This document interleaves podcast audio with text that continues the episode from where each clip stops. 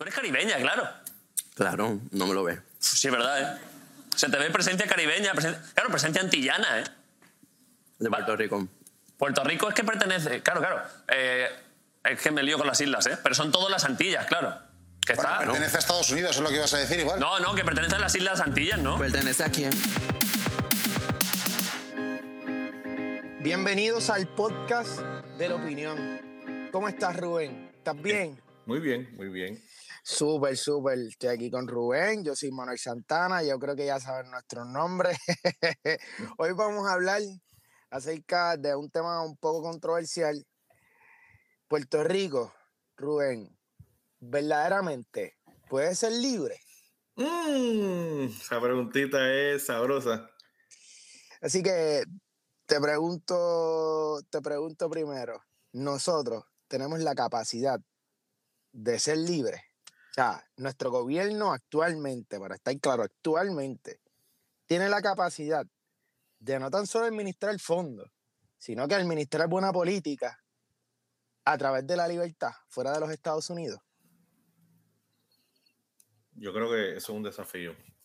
Eso es un desafío y eh, tú sabes, cuando tú investigas la, la independencia y tú empiezas a- a conocer y a leer sobre la independencia, una de las grandes excusas que da la independencia para la, la poca resonancia que tiene la independencia en Puerto Rico, se, eh, la llevan hacia, número uno, este, y la más importante es a la persecución política que sufrió la independencia durante los primeros siglos de Estados Unidos en Puerto Rico. ¿ok? Ellos, ellos, ellos se van por esa línea, que como ellos fueron perseguidos, pues por eso es que la independencia eh, no tiene la misma resonancia que otras alternativas. Pero yo creo que básicamente eh, la gran pregunta que ellos tienen que contestarle a la gente, que es lo que hace que la gente a lo mejor le coja eh, cosas a la independencia, es precisamente el hecho que la pregunta más importante que ellos tienen que contestar es si Puerto Rico realmente tiene las capacidades, y cuando digo las capacidades, yo, o sea, la gente piensa cuando digo las capacidades es que es que como que yo no confío en Puerto Rico o yo no confío en la gente de Puerto Rico. ¿Me entiendes? Y en cierta manera, pues ahí puede haber cierto, cierto repelillo, cierto temor. Pero el detalle es que la independencia no es un paseo de rosa. ¿Me entiendes? Y el que, el que diga eso, pues yo creo que está en, está en un error. Sea, La independencia no es un paseo de rosa y realmente yo pienso que eh, es un proceso bastante duro, donde Puerto Rico tiene que organizarse o ya estar organizado. O sea, ya tener una agenda de hacia dónde usted se va a mover inmediatamente. ¿Por qué? Porque ya tú tienes, eh, ya tú tienes un país que está bastante desarrollado dentro de todo, porque si usted va a República Dominicana, ¿verdad? Y ellos, los dominicanos saben lo que les falta a su país lo que no, lo- y lo que, lo que no les falta, ¿me entiendes? Tú sabes. eh, y en muchas cosas a lo mejor los dominicanos son hasta mejores que nosotros, ¿me entiendes? O sea, que no, no quiero, ¿verdad? Llevar eso, ¿verdad? Este, criticar a otro una país, competencia. una No, exacto. competencia. Este, no quiero tampoco eso, este, que ellos sientan que, que, que yo estoy compitiendo con que, que yo estoy diciendo una cosa como esa, porque no. O sea, yo, yo respeto mucho. eh, ojalá y Puerto Rico fuera más como los dominicanos. O sea, eh, eh, los dominicanos eh, fue uno de los primeros países en independizarse de España. ¿Ok? Y, y en el Caribe fueron los únicos que se independizaron eh, como es.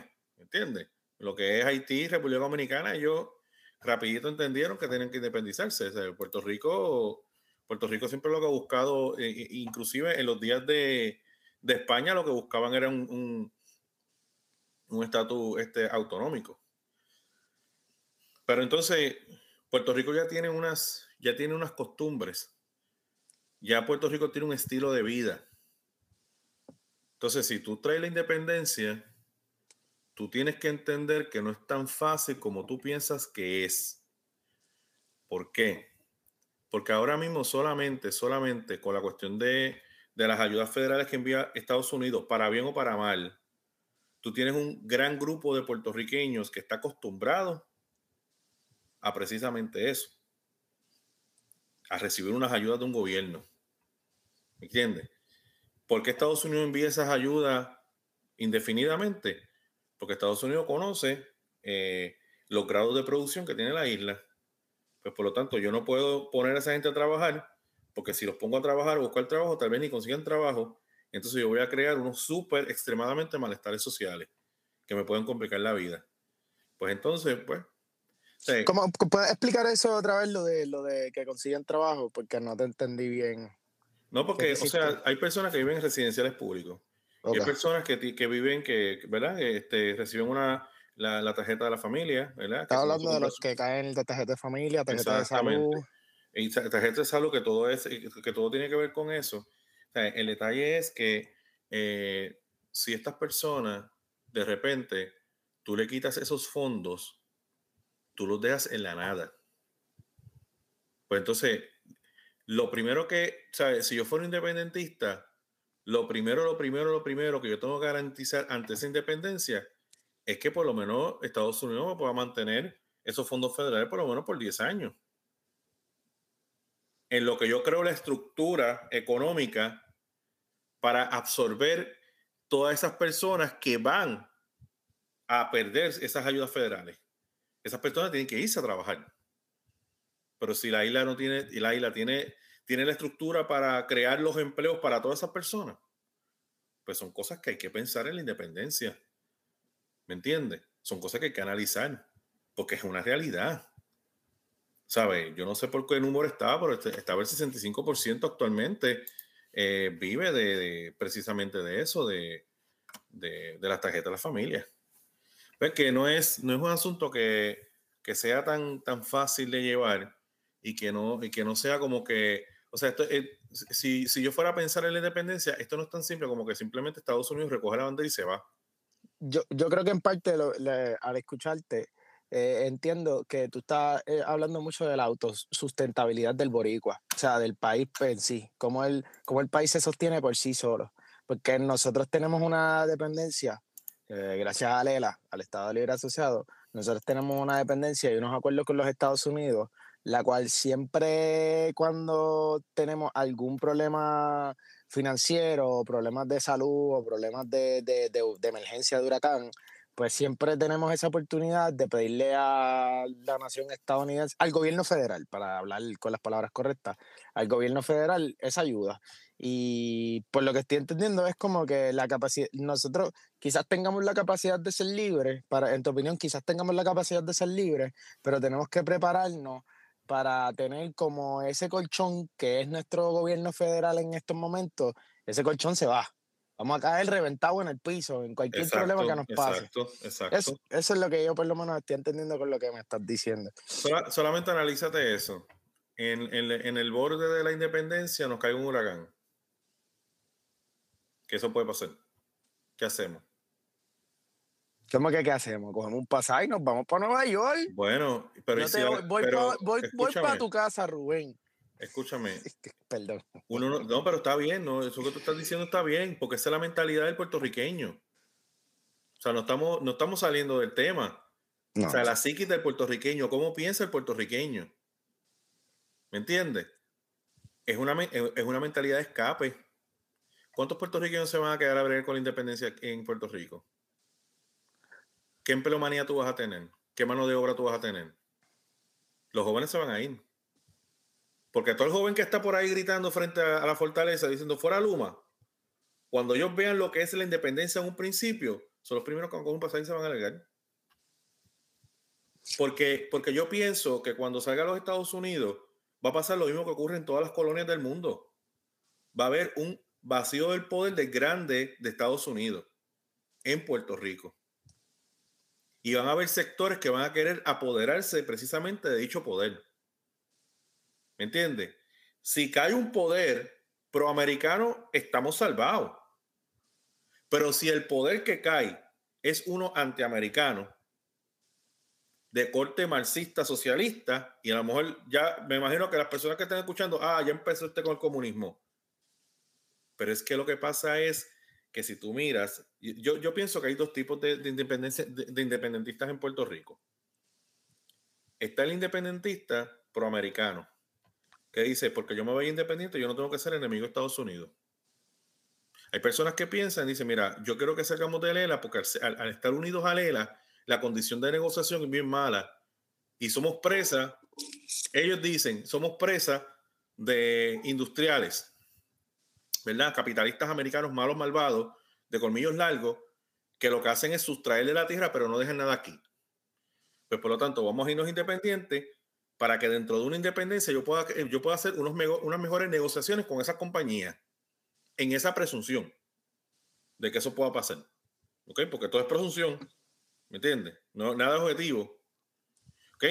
Entonces vamos a hacer un negocio. Entonces el independentista, porque estaba leyendo un caballero que es tremendo, de verdad que me, me, me ayudó muchísimo para entender bien el fenómeno. Ese el, es el blog de Eric S. Pizarro. Lo pueden buscar, él es independentista, cree en la independencia con toda fuerza de su corazón, ¿sabe? Y él explica, él explica, él explica una eh, cosas que podemos hacer en Puerto Rico.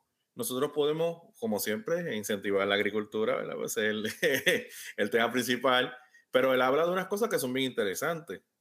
Él habla de unos mejores tratados internacionales, eso es interesante, pero también habló de, por ejemplo, hay uno, eh, se pueden desarrollar, según ¿verdad? Lo, que, lo que él dice, unas tierras en el este de Puerto Rico que, que, que no, que, no, que no impactan la agricultura y ahí se pueden poner una serie de industrias. Este, él habla sobre un desarrollo en el litoral costero del norte, allí se puede reactivar nuevamente las farmacéuticas y puede, él habla de un montón de cosas que en el papel se pueden hacer. Lo que, lo que a mí me incomoda de él es que cuando él habla de la independencia, él dice, todo esto lo podemos hacer. ¿Me entiende? Con el personal que tenemos. Ahora, cuando habla de la estadidad, pues habla todo lo contrario. Que, que, los, que las personas que se queden aquí gobernando van a seguir gobernando el territorio tal y cual lo gobiernan. Pero anyway, él es un, él es un independentista que se respetan sus postulados pero es un independentista que es proamericano. O sea, no voy, a, no voy a tener una guerra con los americanos. Si ellos quieren negociar conmigo, yo voy a seguir negociando con ellos. ¿Por qué? Porque estamos viviendo un mundo eh, globalizado. Ahora, está el otro independentista que es el que me da miedo. Porque es el independentista que quiere utilizar la independencia como parte de las reivindicaciones que América Latina tiene que hacer contra Estados Unidos. Y así mismo lo establece en uno de los de los blogueros que, encontré, él mismo lo dice. Nosotros queremos a través de, la independencia socialista crear este marco de reivindicar América Latina. ¿Cómo? Dándole un cantazo fuerte a Estados Unidos, buscando la independencia de Puerto Rico de los Estados Unidos. Y que Puerto Rico se une en esa lucha de reivindicación en contra de Estados Unidos. Eso a mí no me gusta. y eso es, lo que, eso es lo que hace que mucha gente en Puerto Rico diga, no, yo no voy a mirar para allá. ¿Por qué? Porque lo que tú quieres es vengarte de los Estados Unidos y yo no tengo ningún problema con los Estados Unidos. Si tú tuviste un problema con los Estados Unidos, es problema tuyo. Pero yo no quiero que tú conviertas esto en una Cuba, en una Venezuela. Este bloguero, Eric Pizarro, dice, no, yo, no, yo tampoco quiero que Puerto Rico se, se convierta en una Cuba, una Venezuela. Eso tampoco yo lo quiero. ¿Entiendes? Pues él es, él es proamericano. Pero puede caer aquí un antiamericano. Puede caer. O sea, la gente dice que no, puede caer. Y no solamente eso precisamente casi todas las personas que están rodeando este movimiento separatista en Puerto Rico tiene lazo. Muriente, tremendo independentista, se va cada rato al Foro Sao Paulo a ver un montón de cosas de Puerto Rico y se vaya a Venezuela y habla de las cosas lindas que, que puede crear la independencia de Puerto Rico o se puede eh, asociar con, con, Cuba. O sea, la gente, la gente olvida, este, y estoy hablando demasiado, pero la gente olvida, la gente olvida las grandes relaciones. O sea, ahora mismo Ahora mismo, lo menos que puede experimentar América Latina socialista es la caída de Cuba. ¿Sabes? Cuba, desde los años que entró Fidel Castro y su desarrollo, ha sido el centro de, la resistencia en contra de Estados Unidos. Y ellos han apoyado, al principio a lo mejor apoyaban con dinero cuando los rusos apoyaban a, los cubanos, pero luego han apoyado con inteligencia y con, y con organizaciones, con, con, documentación, con, sabiduría. ¿Me entiendes? ¿Sabe? El, el mentor de Chávez fue Fidel Castro. ¿Me entiendes lo que te digo? O sea, está bien asociado el círculo de, están bien asociados los círculos separatistas de Puerto Rico con el socialismo. ¿Ok? Mira, yo estudié en el Centro de Estudio Avanzado de Puerto Rico del Caribe. Tremendo lugar para estudiar. O sea, uno nunca tiene que tenerle miedo a uno estar en medio de lugares donde las ideologías sean distintas a la tuya. Inclusive yo creo que un buen estadista que se respete tiene que leer lo que es la independencia. Tiene que conocerla, tiene que dominarla. ¿Tú sabes por qué? Porque uno no puede tampoco ser ignorante y decir comentarios que uno no sabe. Ah, con, con la independencia no murió de hambre. ¿Quién te dijo a ti? O sea, lo que estoy diciendo es que hay un proceso que es largo, que es un proceso que no sé si tú quieras pasarlo, yo no lo quiero pasar. ¿Sabes? Porque no vamos a estar comiendo los rabos. Pero eso no quita que, que eventualmente Puerto Rico salga adelante en alguna forma. ¿Me entiendes? Claro, todos vamos a ser artistas, Rubén, tú no lo entiendes. Todos vamos a cantar reggaetón y nuestra industria va a ser la música. Tú no Gente, lo yo estoy, yo estoy independentista, yo estoy tratando de ser, pero es que Mari, Mari, tú sabes cómo es Mari. yo estoy tratando de crear puentes con ustedes. Pero mira, Mari- Mira, Ozuna, Bad Bunny, Anuel. Papi, eh, tú- él viene con el Bugatti y ahí se acabó, y chico. se tú acabó lo que cómo- se daba. Con el Bugatti que paga con lo, con, que paga con las extensiones contributivas que, que se le da aquí en, que se le da en Puerto Rico. Este, ¡Y pero adiantre, Sí, papi, eso es así, la verdad ¿Pero hija de Dios. esos de ganchos Dios. de Mike Tyson. Pues es que la de Dios, eso es así, bro. Ese hombre, ese hombre coge tanto- tantos incentivos como eh, Paul Logan, ¿es que se llama? El, el, el Logan youtuber Paul, Logan este, Paul. Logan Paul, Logan Paul. Eh, pues él coge tantos incentivos como Logan Paul. Y Logan Paul, mira, no soy hipócrita, bro. Usted está haciendo lo mismo que yo. Sí, pero un periódico lo puso en primera plana que Logan Paul está mintiendo. Ya tú sabes que esa es la Sí, política más pues, importante de Puerto Rico. La, ima- Sí. la imagen de Bad Bunny es lo más importante para Puerto Rico. Yo me Igual que, acuerdo lo- que... igual que los, el- murciélagos de Mariano Gales. Tantas Ah, y- cosas importantes que hacer y esa mujer se le ocurre. Digo, yo no estoy diciendo que no, no- yo no estoy diciendo que bregar con los murciélagos no, no, no pueda ser prioridad, ¿me entiendes?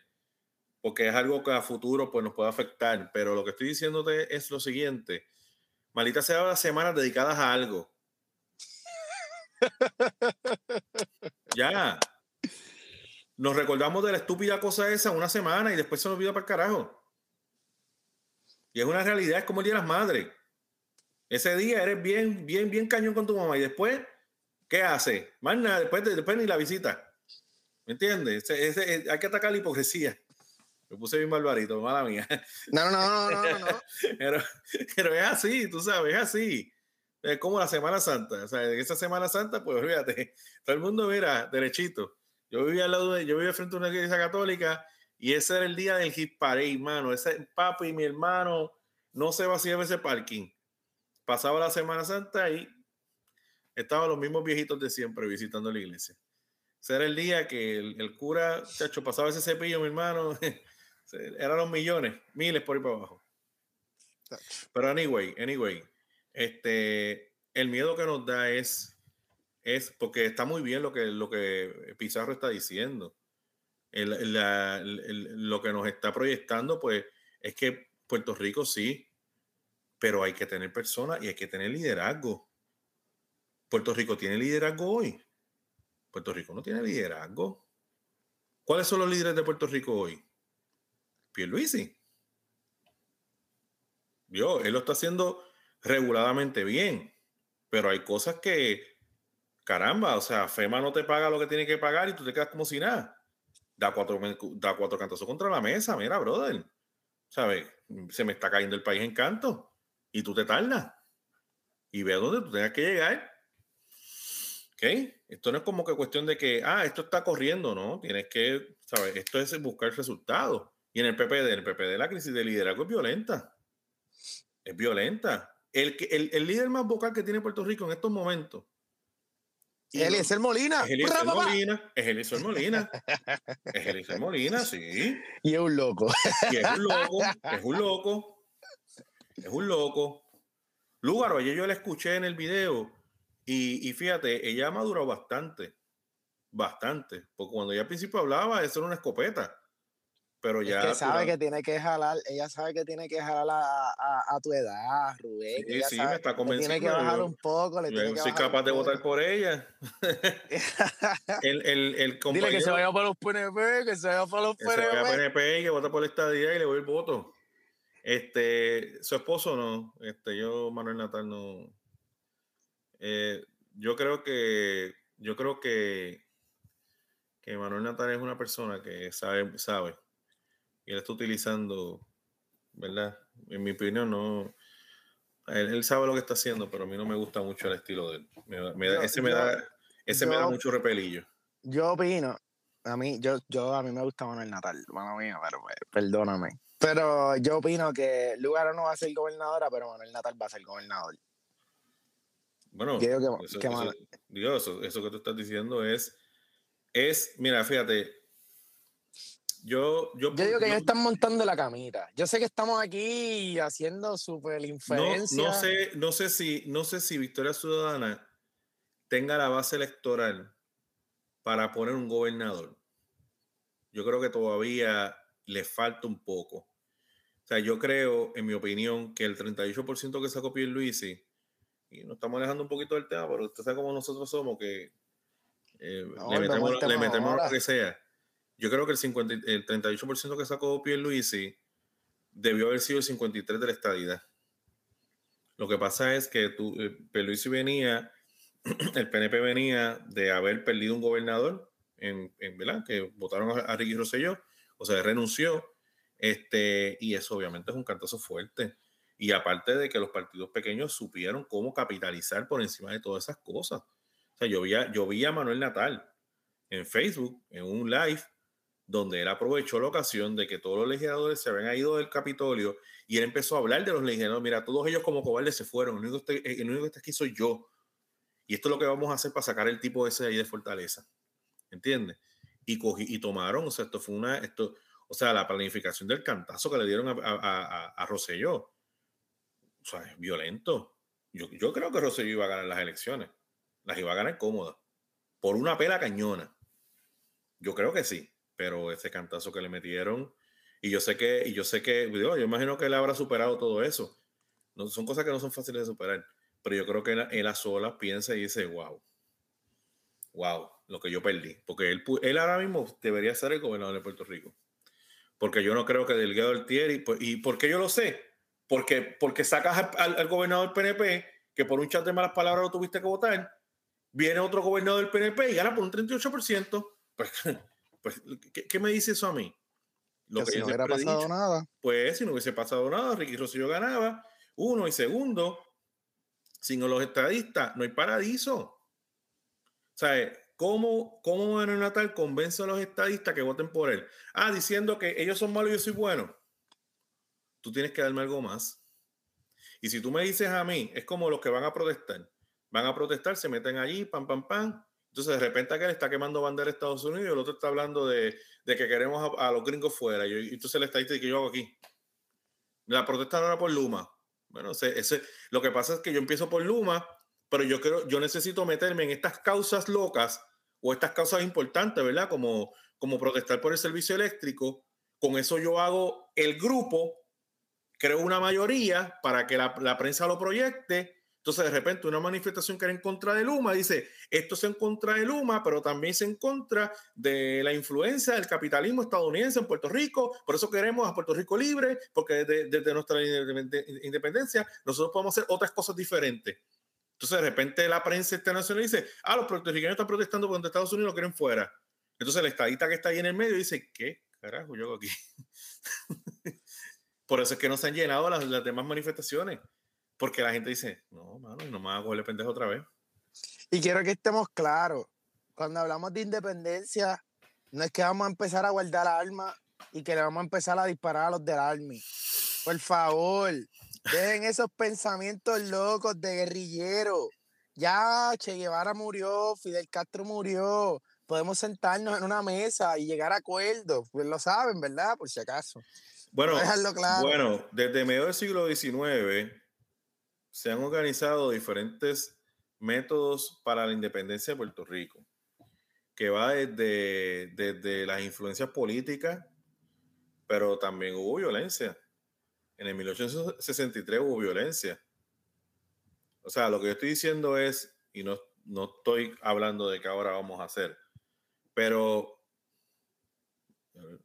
no sé cómo decir esto.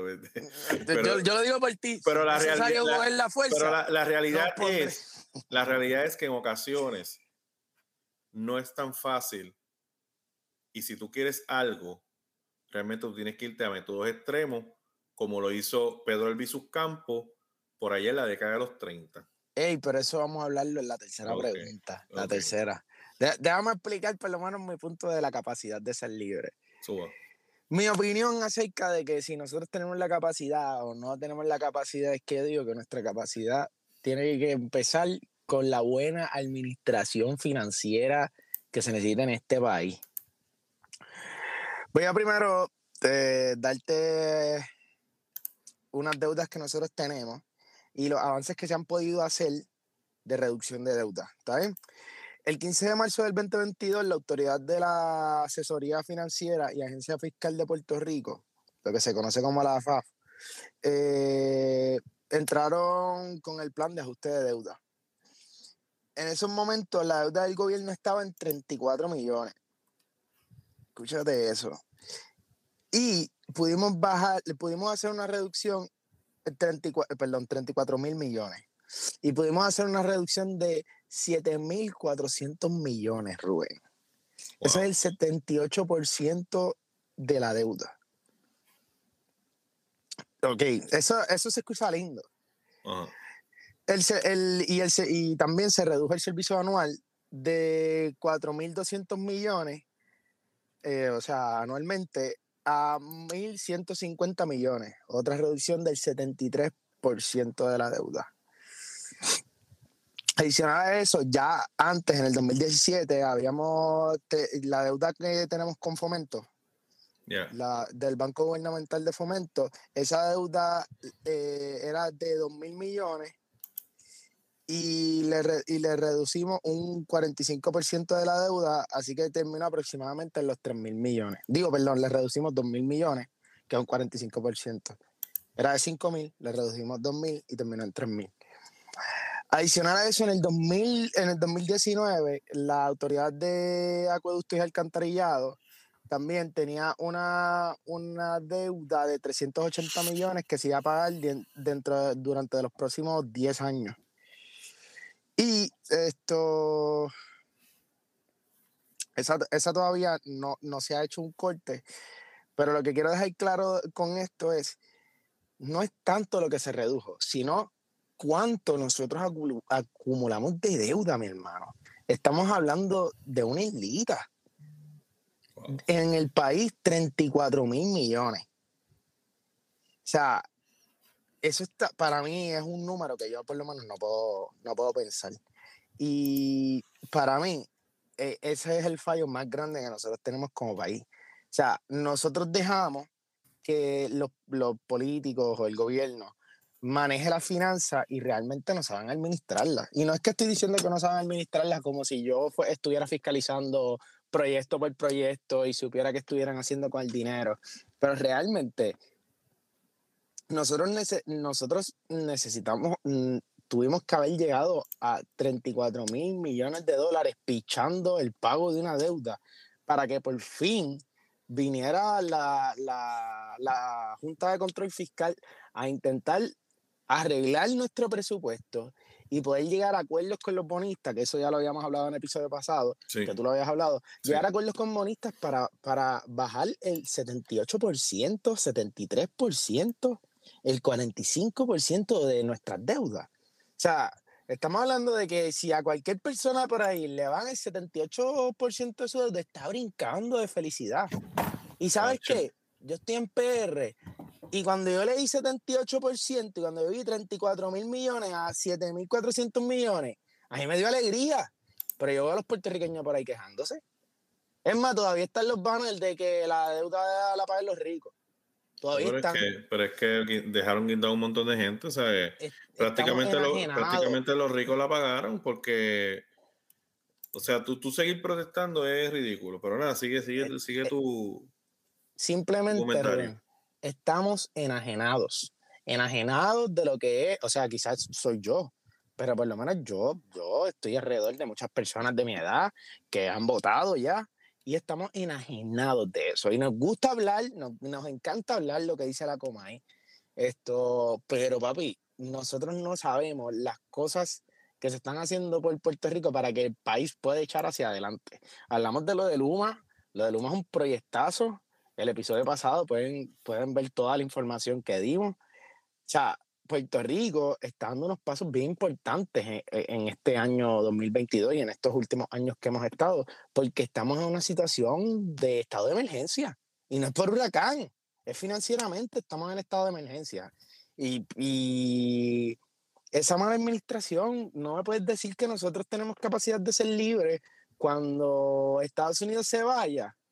No nos van a dar los 400 millones los 400 millones de nuevos fondos federales que le dieron a Acueducto y Alcantarillado, que se lo dieron en el 2019. ¿Me entiendes lo que te quiero decir? Sí, ¿Quién nos va entiendo. a dar eso? Y es como, y, y, y yo sé que es lo que tú dices, tienes toda la razón, hay que estructurar un plan, pero es que ese plan también se tiene que llevar a cabo. Aquí no nos podemos dejar llevar por sentimientos y por politiqueos, que fue lo que hablamos en el episodio pasado. ¿Me entiendes? Y ahora, ya que el puertorriqueño está tan enajenado de las buenas cosas que están pasando en Puerto Rico y los cambios que están pasando en Puerto Rico, ¿tú, tú, tú verdaderamente crees, Rubén, que el puertorriqueño, yo creo que esto es una pregunta bien obvia, tiene miedo a ser independiente? El puertorriqueño tiene miedo a tener un pasaporte que diga Puerto Rican Passport. Pasaporte puertorriqueño. Bueno, yo- creo que el puertorriqueño, porque si, si te fijas, este, como yo, como yo expliqué en, la- en el, en el podcast pasado, el, el pasado plebiscito, mira, nosotros hemos tenido tres consultas en los últimos años. Tuvimos una consulta en el 2012, tuvimos una consulta en 2017 y tuvimos una consulta en el 2000, eh, 2020, 2020. En todas estas consultas, la primera se rechazó el territorio. Y en la segunda pregunta, la, la opción que más se escogió fue la estadidad. Ese fue el plebiscito eh, bajo Fortuño. En, la, en el próximo plebiscito que lo hizo Rosselló, él dijo, ok, ya rechazamos el, plebiscito- el territorio, pues vamos entonces a hacer un- un- una consulta, estadidad, independencia y libre asociación. Los populares dijeron, ah, no está incluyendo a, a Lela, tiene que incluirlo porque esto y lo otro. La cosa que se modificó Lela porque si no, no participamos de la consulta. Son excusas estúpidas. La cosa es que este, eh, se incluyó el ELA y total para como que le hicieron boicot porque entonces los, los populares le hicieron boicot, entonces los independentistas le, le hicieron boicot, pero de todas maneras ganó la estadidad. Fue una, una, un- eh, fue- fueron mínimas personas a votar porque creyeron el clásico cuento de que ese plebiscito no sirve para nada. Entonces, los, los- los- nuevamente, los estadistas, si los estadistas no, no paraíso, pues los estadistas se quedaron en la casa de, bo- de bobolones, ¿verdad? Porque no puedo decir otra palabra. Yo, yo voté, o sea, yo voté. Este, porque yo creo que, que tiene que haber una, una bitácora de lo que está haciendo el puertorriqueño y de lo que está escogiendo el puertorriqueño. Y la del 2020, que ahí sí todo el mundo se comprometió. Y en esa, y en esa consulta, estadía sí o no, ese no representa las tres vertientes de, del antiestadismo en Puerto Rico. Dos, dos que, y, y dos de ellas es una asociación con Estados Unidos. Solamente hay una que es la independencia total.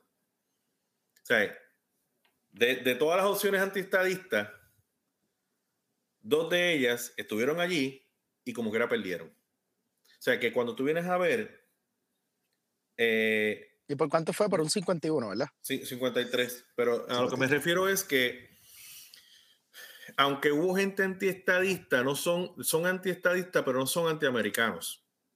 Es lo que te trato de explicar. ¿Me entiendes? En Puerto Rico no hay un sentimiento antiamericano de por sí. Y si lo hubiese en los que creen en la libre asociación, lo tienen bien escondido, pero como quiera que sea, son una gran minoría, porque cuando tú coges tú coges a los populares que creen en el ELA, muchos de esos populares son de derecha, que a la hora de la verdad, si están ajorados, o sea, y si le dicen esto es estadía o estadidad o independencia, van a votar estadidad. Y no se van a que, no, no van a, dice no, ¿me entiendes? Sabe que como quiera que sea, cuando, cuando se divide, no, el ELA no va a existir más, puede que gran parte de la población del Partido Popular brinque para el Partido no, eh, Nuevo Progresista y se una a los estadistas y cuánto va a quedar de, de la opción. O sea, tú no vas a ver una mayoría. O sea, la independencia nunca va a tener, no, o sea, no tiene una mayoría en Puerto Rico. ¿Me entiendes? A nivel ideológico. Ahora, como tú dijiste, Manuel Natal puede, puede, puede caerle gobernador. Pero, pero, lo, pero vuelvo a lo mismo. O sea, para que Manuel Natal caiga como gobernador, tiene que coger votos prestados, buscar la forma de agarrar votos de los estadistas. Y luego de, y luego de conocer cómo es el ser humano, pues ya muchos estadistas dicen, no, no hay forma que yo vote por ti, brother. No hay forma, porque tú, tienes, tú no tienes un compromiso claro con, con el estatus, con el estatus que yo creo. Recuérdate que siempre la estadía va a ser ese cemento que va a sellar los bloques del Partido PNP.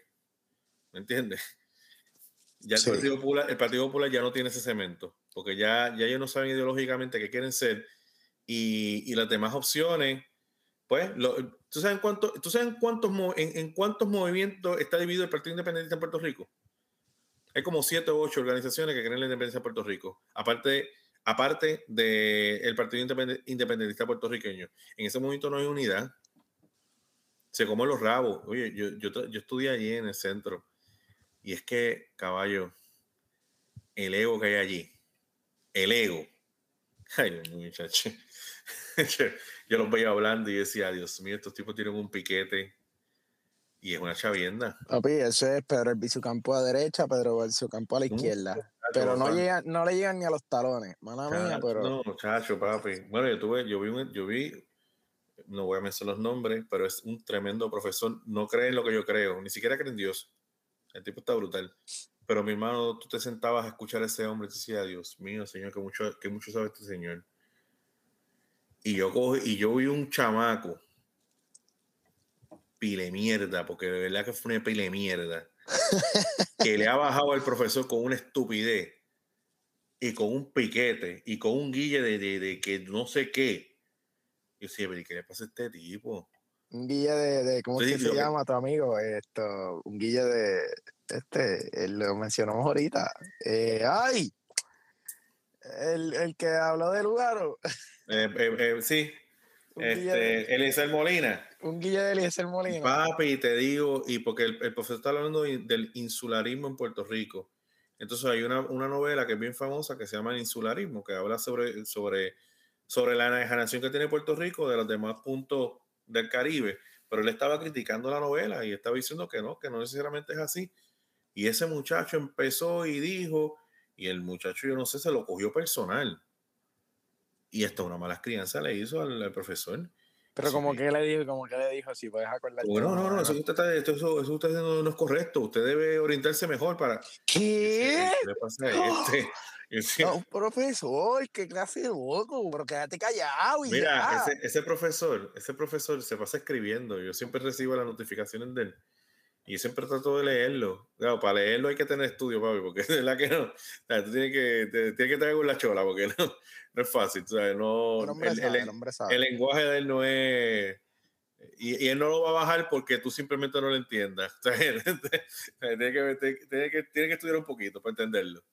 Este, y porque si lo, o sea, esta gente, pues, maneja una, una, un lenguaje que, que si, no, si lo lees de pasada vas a pensar una cosa de él y él no, y, él no está diciendo eso. Entonces, él, él es experto en, en- en escritura creativa y ha escrito muchos libros y novelas, sea, el tipo es famoso. Pero, el, a- a- sea, sin desviarme más del tema, este, el Partido Independentista, el separatismo tiene mucho ego. ¿Me entiendes? Y todo el mundo cree que puede hacer, ¿sabes? Todo el mundo como que piensa que tiene una idea y si no me gusta, pues, eh, pues boicoteo. Entonces hay mucho boicot, ¿me entiendes? Dentro de, dentro de la... Es lo que he observado, ¿sabes? Desde... En ese mismo centro, pues, en otra clase con otro profesor, él nos contaba de, de las situaciones que suceden dentro de los grupos. Y él mismo es que me lo dice.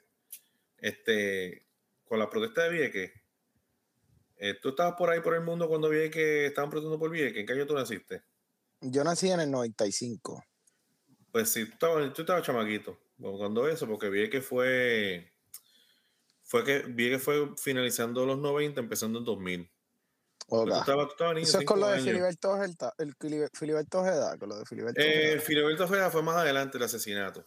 Ah, pues perdóname, perdóname por mi falta de conocimiento. No quise, No, no no, te quise meter la pata, pero yo lo tiré ahí. No te apures. Pero él nos contaba que, que, que allí en, en aquella playa todos eran tribus, pequeños grupos, grupos que estaban totalmente separados. Él nos contaba que el, el Partido Independentista tiró una cuerda, dijeron, esto es nuestro territorio, de aquí para allá esto no pase. Así. Eso está mal. Eso Bien está loco. mal. La cosa es que cuando venía la prensa, pues todo el mundo se unía, ¿eh? La familia es una institución, pero cuando se iba a la prensa, todo el mundo arrancaba y se iba. También él nos contó unas cosas bien curiosas con relación a la protesta de Vieques. Eh, me, me dijo dos cositas que son muy interesantes, que yo las voy a contar aquí. No estoy diciendo el nombre de la persona, o sea, para que no, que fue tremendo profesor, pero, pero son cosas que se tienen que decir, ¿me entiendes? Si él escucha esto, a lo mejor me llama y me dice, mira, ¿por qué dijiste eso, bro? Eso es entre nosotros. Pero es que yo era un espía, yo soy estadista. pues él nos dijo, este, que, mira, se me olvidó lo que iba a decir. Ok, Eh. él nos dijo que cuando el partido PNP gobernaba, ellos le llaman, ese momento es que tenemos taller. Y que es tener taller es que hay que salir a la calle. O sea, lo que quiere decir es que cuando único ellos protestan es cuando el, no sé si ahora cuando si gobierna un, un popular, que no creo que lo que pase, pues no sé si ese, ese suceso se reproduzca. Pero ellos lo que decían era que eso mismo. Lo que pasa es que el Partido Popular y, la, y el sector separatista hicieron unos pactos, una lanza eh, con Carlos Rom- con Rafael Hernández Colón. Y eso yo lo puedo explicar después. Entonces, Rubén, pero es que entonces, esa el- parte. El otro evento, el otro evento que hace que funcione la prensa. El tipo decía, el- los tipos que están con que decía, mira, hoy va a haber movimiento. ¿Qué significa que hoy va a haber movimiento? Significa que vamos a hacer algo para provocar. Pues ellos se iban frente al MP, Military Police, y ahí empezaban a provocar al Military Police y provocarlo y provocarlo, como hacen en, como hacen en frente a la fortaleza, que empiezan a hablarle mal a los guardias, empiezan a hablar mal a los guardias, pues eso mismo, para que el guardia intervenga y ahí entonces, clac, clac, clac, la foto. Pues eso mismo hacían, provocaban al Military Police, lo provocaban, lo provocaban, lo provocaban, lo provocaban. Cuando la policía militar salía a intervenir, de la nada salía el reportero. Pues un reportero de, del San Juan Star, un fotógrafo, que ya lo tenían contratado. Entonces le dijeron, mira, este lunes va a haber movimiento, llega a la isla, que vamos a hacer algo. Entonces de la nada sale el, pol- el- el policía. Entonces el policía, este, y todo eso se da dentro del marco de los movimientos sociales, que están los movimientos sociales y los movimientos armados. Pues siempre tú tienes que provocar una foto de impacto. Por ejemplo, hay una foto que provoca un impacto bien violento, que yo no sé quién la tiró, pero el tipo está bien cañón, debería un Pulitzer. Cuando estaban sacando a Ricky Rosselló frente a la fortaleza, hay una parte que está la bandera de Puerto Rico bien cañona, bien grande, y hay un fuego ahí a lo lejos, y hay un montón de gente. Esa Sí, yo me acuerdo de esa foto. Esa foto está violenta. Brutal, brutal. Y yo soy, yo soy estadista, pero de verdad que el que la tiró, ese tipo es un animal. Un Porque duro. verdaderamente, sí, bien violenta. Tú ibas a decir algo, ¿verdad? No, yo- eh, sí, pero termina, termina tu anécdota y, y yo doy mi opinión acerca de. Pues entonces, pues, pues, pues, pues se da eso. Tú sabes que, la gente, o sea, la gente o sea, el- hay, los medios de comunicación no precisamente son controlados por el sector estadista. Es una realidad. Este, y, y la verdad del caso es que no, no es sencillo o no ha sido sencillo para el sector estadista mantenerse ganando elecciones. Porque realmente del televisor para afuera, todo lo que salen son cosas negativas. Es como eh, los estadistas eh, eh, tienen el mismo problema que a lo mejor puedan tener los republicanos en Estados Unidos. Estados Unidos, los medios de comunicación en su gran mayoría están volcados el sector demócrata. ¿Me entiendes? Y siempre entiende que los demócratas son, son los buenos y siempre, siempre tienen a los republicanos como los malos. Eh, lo que pasa es que aquí hay más balance, porque por aquí, pues tú puedes tener una CNN que son totalmente demócratas, pero tú tienes a Fox o tú tienes a Newsmax. que ayudan al balance de la información. Pero en Puerto Rico, tú no tienes nada de eso. En Puerto Rico tienes la opinión para defender a los PNP. ¿Y qué pasó? Mentira, mentira, mentira. Esto es para dar la opinión de todas las partes. pero, pero, pero, voy a. Los PNP también tienen su poca vergüenza. ¿Cómo? Que los PNP también tienen su, poco, su, su poca vergüenza. Todos, todos. Eso es así. Pero yo lo que te iba a decir es que eso me molesta un montón. El hecho de que, de que a mí me parece bien, bien tonto, de verdad, mala mía por mi expresión, pero a mí me parece bien tonto que los independentistas como que quieran hacer como que una separación entre ellos. Eh, cuando me lo comentaste yo me quedé como que en serio. Y también me parece bien contraproducente el hecho de que los independentistas, o sea, no, no, estoy generalizando, sino específicamente los que hablaste, tengan, tengan acuerdos con, con, con el Partido Popular. Porque verdaderamente el Partido Popular, si hablamos en cuestión de estadidad, libertad o Estado libre asociado, el Partido Popular es lo que nos mantiene estancados. ¿Me entiendes lo que te quiero decir? Y el, y el tú, y el tú pensar, tú que tienes ese fuego por dentro de libertad, ¿me entiendes? ¿Cómo puede ser que, que verdaderamente tú prefieras estar con los del status quo si tú eres el que quieres dar el paso adelante. ¿Me entiendes, ¿Me entiendes lo que te quiero decir? Es como, me parece bien hipócrita, me parece bien poco de libertad. ¿Me entiendes? Me, me, parece que si Pedro Albizu Campo escuchara eso, se levantara de su tumba y le escupiera la cara. Porque es que eso no tiene nada de libertad. O sea, ¿cómo tú me vas a decir a mí que tú llegas a acuerdos con, con, con, con el Partido Popular y que te vas a ir en contra del partido, o sea, el partido que promueve la estabilidad? sé que lo que no quieren es la estabilidad, porque ellos quieren que Puerto Rico tenga su propia cultura, y lo entiendo, cool, súper, a fuego.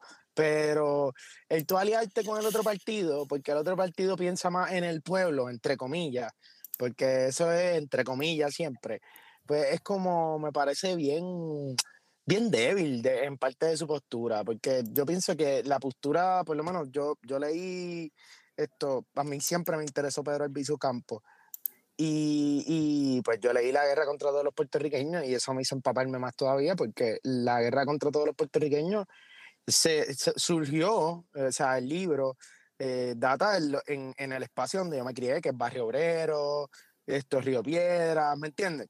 Así que a mí se me hizo bien fácil trasladarme a esos espacios. Y, y, el sacrificio que esas personas, los nacionalistas, los del Partido Nacionalista hicieron para poder llegar a una libertad con Puerto Rico y el hecho de saber que eh, eh, los nuevos independentistas realmente son unos tibios que se atreven a llegar a acuerdos con, con, con un partido semisocialista, porque a la hora de la verdad el Partido Popular es un partido semisocialista, simplemente porque ellos dos están de acuerdo de eso, eso me parece en verdad repugnante, de verdad, como que cuando lo escuché, que me lo dijiste, yo me quedé como que en serio, verdaderamente, y después te quieres hacer el bravo y el machetero, Mira, no, no me vengas con esa vaina. Y parte para volver al tema y eso, yo pienso que eh, ese es el temor que tiene el puertorriqueño del independentismo. El puertorriqueño no le tiene miedo a ser libre. El puertorriqueño le tiene miedo a que eh, la persona que siempre promueve la libertad en el país nunca tiene algo seguro para hacer esa transición. ¿Y cómo el puertorriqueño se va a sentir seguro en hacer esa transición cuando tú no tienes nada de que aferrarte? ¿Me entiendes lo que te quiero decir? el partido independentista siempre se ha mostrado como, o como unos tibios, como Dalmau, que cuando tú le preguntas, ¿pero tú quieres la independencia de Puerto Rico? No, eso no es lo que yo quiero. Pues si tu partido se llama Partido Independentista, ¿me entiendes? O son unos tibios, o, o verdaderamente nunca te dicen lo que van a hacer. A mí me pasó, hoy yo estaba comentando esto con mi pareja y yo se lo dije, yo le dije, ah, mira, nosotros podemos hablar de libertad. Y en un momento le tuve la pregunta como que el puertorriqueño ¿tiene temor a ser independiente? Y viene y me dice, pues claro que sí, yo me voy rápido para Estados Unidos, así me dijo. Exacto, pues, me, me, lo dijo así de uno. Es, e, es, cierto, es cierto. Y, y, yo creo que e, ese, esa es la contestación. O sea, el puertorriqueño, si tú haces un movimiento de, de, de un movimiento tibio independentista, que eso es lo que hemos tenido, ¿Me entiendes? Unos movimientos que no tienen ningún tipo de estructura ni ningún tipo de transición seria, que realmente la gente pueda respaldarte y decir, no, este hombre, este hombre nos está sacando de, de, de Lela, pero nos está sacando a algo mejor que Lela, aunque nos tengamos que joder. Porque yo no creo que el puertorriqueño le moleste ensuciarse las manos. ¿Me entiendes? Pero tú no, tú no me vas a hacer a mí ensuciarme las manos por, ni- por ninguna razón o para que tú te estés echando fresco en la alcaldía. ¿Me entiendes lo que te quiero decir? Sí, no, ni en la entiendo. fortaleza. No, tú tienes que darme un algo que el puertorriqueño se levante y diga, no, no, no, vamos a levantarnos y vamos a ser libres, pero es por esto, por esto y por esto. Y que sea preocupaciones del mismo puertorriqueño. A mí tú no me vas a venir con cosas tibias, a comportarte como el Partido Popular para querer enamorarme, porque la gente no se siente segura. Y la gente, mientras no se sienta segura, va a seguir apostando por el Partido Popular y por el Partido PNP. ¿Por qué? Porque el Partido Popular es el status quo y el Partido PNP es lo que nos acerca más a la estadidad. Por simplemente esas dos razones. Y sí, tenemos miedo, porque ustedes no están organizados. Organícense y hablamos. Mira, el licenciado Ramón Rosario, que es PNP, tremendo, pero él es parte de los chat boys del chat de, de los sellos, pues este, él, él comenta, Jonathan Lebron, Jonathan Lebron es, y él tiene un blog que se llama eh, Puestos para el Problema, creo que se llama el blog. Entonces ahora él tiene un programita, él tiene un programa en ABC. Yo he escuchado a Jonathan, eh, es fuego. Este, él es pana de, de Cristian Sobrino, y yo lo escucho en el chat de Cristian Sobrino. Ahora, en el programa es eh, ABC, pues lo tienen de analista. Entonces, aquí está la disociación entre lo que los analistas hablan y por donde va el pueblo. Se está haciendo una encuesta donde se entrevistan a- se llama, eh, mil, mil veinte personas llaman y la pregunta es, si fueran las elecciones, ¿por quién votarías hoy? hoy? O sea, ¿qué tú crees que la gente votaría? Mirando toda, todo el disturbio social en la calle. Pues esa encuesta debería ser, votamos por cualquiera que no fuera los PNP. Pues para sorpresa de la persona, el 66% de los que llamaron votarían PNP. Pero es por la ideología, no es por el Pero lo que, te, partido. lo, lo que te estoy diciendo es que si los estadistas no hay paraíso, ¿me entiendes? O sea, tú no, tú no puedes seguir andando tan disoci- di- di- disociado de lo que es el sentir de la gente estadista. Y entonces nos- nos siguen echando para el lado. Cuando hay una mayoría creciente en Puerto Rico inmensa de estadistas que tú no lo estás representando, mírate los programas de ideología estadista y mírate los ratings de esos programas son altísimos. O sea, Noti1 ahora mismo, Noti1 da el palo. Porque nos, tenemos nuestra representación, no la teníamos en los medios.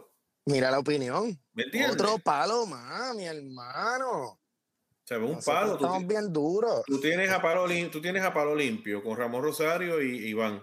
Que yo soy, eh, y Ramón Rosario es estadista, Iván es de la libre asociación, pero se llevan muy bien y hablan y comentan y critican lo que tengan que criticar. Después de eso tienes este, jugando pelota dura, que ahí pues este, tienes eh, no tienes a, a- tienes a, a García Ay. Padilla, a García Padilla y a Carmelo, este sin miedo. Y después de eso tienes este jugando pelota dura y después tienes a Luis David. Después tienes a Carmen Jovet y más adelante en la tarde tienes a Quique Cruz. O sea, tú tienes el balance. Tú tienes sectores independentistas, más tienes sectores estadistas. Por eso la gente se siente cómoda de escuchar eso. Pero si tú miras para allá, para Radio Isla, eso es una estructura popular, bien cañón, popular independentista soberanista. Tú sabes, y no hay representación, no hay representación y nos, tratan- mal. Cuando nosotros somos una friki mayoría en Puerto Rico, no solamente mayoría en, el- en, partidos políticos, somos una mayoría en la cuestión de, de- del estatus. O sea, el 66%, ahí está, 53, 66, mira, ¡pum! ahí está. Curioso, mano, de verdad que es curioso. Y te pregunto ahora, ya que, ya que pues somos la mayoría, sé que no, que no.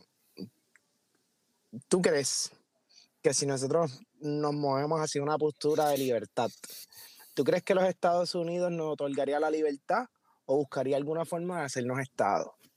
En tu opinión. Mira, eh, tú sabes, tú nunca viste en el barrio donde tú te criaste. Yo lo vi en el caserío donde yo me crié.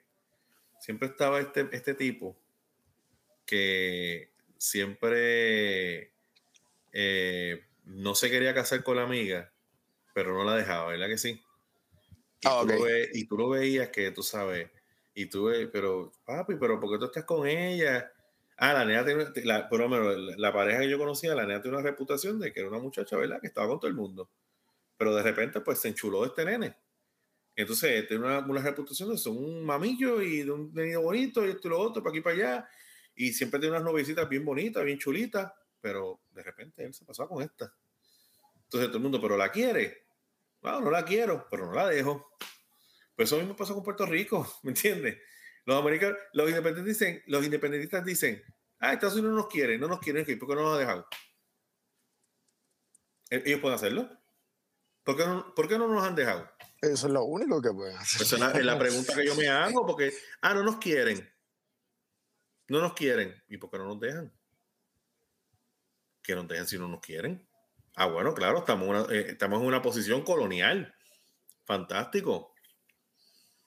Pero yo, estoy, yo creo, yo creo que Puerto Rico, que, que Estados Unidos todavía no quiere dejar a Puerto Rico, en mi opinión. ¿Ok? ¿Por qué? Porque hay, una, hay unas situaciones, hay unas cuestiones geopolíticas que el tú dejar ese espacio vacío de Puerto Rico, o sea, Puerto Rico desde los días de España, en la llave de las Indias, ¿ok? Para bien o para mal, y yo creo que Estados Unidos no desea. Y yo creo que ante, y yo creo que ante el peligro de la independencia de Puerto Rico, Puerto Rico, Estados Unidos es capaz de darnos la, la- la estadidad. La referencia es en el 1900 1930, cuando el movimiento nacionalista era bien fuerte en Puerto Rico, pero bien fuerte en Puerto Rico, la maniobra y la decisión de Estados Unidos en aquel momento, yo no sé si ahora los intereses de Puerto Rico con Estados Unidos han cambiado. ¿Me entiendes? Eso yo no lo sé. ¿Me entiendes? Pero en aquel momento, cuando estaba serio el movimiento de independencia y realmente Pedro Albizu Campo logró mover las estructuras, Estados Unidos dijo, vamos a callar a Albizu Campo, lo metemos preso y en esos añitos que él esté preso, porque él es el líder, aquí nosotros creamos algo que se llama Estado Libre Asociado. Y le vamos a dar un tipo de gobierno para que ustedes estén tranquilos. Pero lo que pasa es que ya Estados Unidos no puede volver con lo mismo. No puede volver. Tú tienes que ver con algo más fuerte. Algo que realmente, definitivamente, solucione el problema de estatus. Puerto Rico, Estados Unidos es un país totalmente distinto al país que fue en el 1930.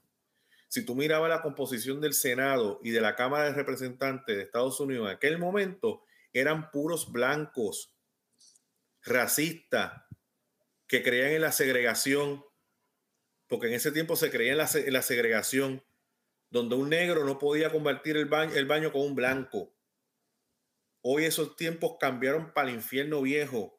Ahora mismo tú tienes boricua en ese congreso, ahora mismo tú tienes mexicano en ese congreso, ahora mismo tú tienes hasta islámico en ese congreso. O sea, tú tienes, tú tienes una representación bien variada. Ahora mismo en, en- en la- en las estructuras de poder tenemos a una jueza puertorriqueña. El secretario de Educación de los Estados Unidos es puertorriqueño. ¿Ok? ¿Sabe? Estados Unidos es un país totalmente diferente al país que fue hace, hace, hace casi un siglo atrás. ¿Sabe? La representación de Estados Unidos, eso puede ayudar a Puerto Rico para la estadía, como que puede decir, mira, ustedes deben ser libres. ¿Me entiendes? Eso pudiera pasar. Pero yo creo que si, si aquí se levantara un movimiento fuerte de independencia, que eso no se ha visto porque no se ve, yo creo que Estados Unidos se inclinaría a la estadidad. Pero, porque Estados Unidos tiene que ajorarse. Cuando él mira el último plebiscito, "Ah, esa gente quiere que seamos Estado. Pero no hay que apurarnos. No nos quieren dejar. ¿Sabes? Ellos miran y, y la opción de antiestadidad, ¿qué son? Ah, bueno, hay unos cuantos que creen en la separación de Puerto Rico, pues un 3%, un 2%. El resto, lo que creen en una relación con nosotros. Está lo lo de, lo de Estados Unidos Asociados, aquellas cosas que se inventaron allá en el en 1952. Y están unos que creen en la libre asociación, que creen que, que creen que van a estar mejor con el pactito que tenemos allí con, la, con las Islas Marianas allá en el, Pacífico, que esa gente se está muriendo de hambre. Pues, pero como quiera, o sea, independencia, el presidente o los poderes que, las élites, como dicen, ¿verdad? La gente de la conspiración, las élites grandes de Estados Unidos, cuando miran por Puerto Rico, nada, esa gente no quiere independencia. ¿Tú sabes qué es lo que pasa, Rubén? Que mientras, mientras sigue el problema de estatus aquí en Puerto Rico y sigan pasando esto- estas crisis que están pasando en Puerto Rico, los profesionales de Puerto Rico se van a seguir yendo a los Estados Unidos. ¿Y sabes quién se está llevando la mejor tajada de eso? Los gringos. Se están llevando la mejor tajada de eso. Los puertorriqueños que, que estudiaron están allá afuera, no están aquí en Puerto Rico. Aquí la gran mayoría de las personas que están son personas mayores. Los jóvenes están allí. Tú estás allí. Ah, pues, el- el- Estados Unidos no tiene ningún, ningún tipo de necesidad. Vamos a decir, en un momento, te- tú, esto lo hablamos en, en el primer episodio, creo, acerca de Texas. ¿Te acuerdas de Texas? De cuando se volvió estado. Texas tuvo un proceso de, de, de donde Texas no tan solo creció, no tan solo fue estado, sino que Texas creció en cuestión de educación, ¿me entiendes? Texas creció en cuestión de industria. Y, y yo siento que ese es el cambio que nosotros tenemos que hacer. Pero es que aquí en Puerto Rico, brother, aquí las personas que terminan en Mayagüez se van para allá afuera, mi hermano. ¿Me entiendes? ¿Y, ¿Y qué pasa? ¿Quién se queda a reestructurar? ¿Quién se queda a, a hacer un Puerto Rico nuevo o una nueva visión de Puerto Rico? Nos quedamos pocos. ¿Me entiendes? No estoy, no, no estoy menospreciando al que está aquí en Puerto Rico, todo lo contrario, estoy motivando al puertorriqueño que está aquí en Puerto Rico, como que, mira, los que tenemos que hacer algo al respecto, los que tenemos que hacer que los gringos viren la cara para acá, somos nosotros. Y no es llenando conciertos de reggaetón. ¿Me entiendes lo que te quiero decir? Es, es realmente identificándonos con el país y dándole lo que el país necesita y, y mostrándole a los estadounidenses que no cada cinco minutos tenemos que llamar al gobierno federal para que nos enseñes cómo bregar con un país. ¿Me entiendes? Porque como tú te quieres llamar país cuando tú no te administras como un país, tú te comportas como un niño de siete años, vamos a jugar con los juguetes y cuando, y cuando tengamos que recoger los juguetes, no los recogemos. Esperamos que el gobierno federal baje de allí y nos diga, mira, tú tienes que recoger estos juguetes. Y ahí venimos y empezamos a recoger las cosas. No, tenemos que hacernos responsables. Tenemos que tomar eh, las decisiones difíciles, las tenemos que tomar en nuestras manos y ir hacia adelante. ¿Me entiendes? Yo soy de las personas que pienso, la independencia no tiene ningún problema. El problema lo tienen los que quieren ser independentistas, que están en un viaje que es chu. ¿Me entiendes? El, el puertorriqueño tiene problemáticas porque todavía hay puertorriqueños en Puerto Rico. Tú necesitas ir a donde esos puertorriqueños, tú necesitas saber sus problemáticas y atacarlas directamente con política. Pero volvemos. Los pocos puertorriqueños que hay aquí están enajenados de la política y están bien envueltos en los chismes y en el entretenimiento. Y adicional a eso, cuando se quieren acercar un poco a la política, siempre hay una guerra partidista. Y, confunden, confunden al puertorriqueño. Y después, y adicional a eso, no, las personas serias que quieren tomar puestos serios en Puerto Rico no toleran estar aquí, se van para allá afuera, mi hermano. Y estoy hablando de los que estudian. Hay gente que ni estudia y se va para allá afuera y se hace, se hace solo allí. ¿Me entiendes lo que te quiero decir?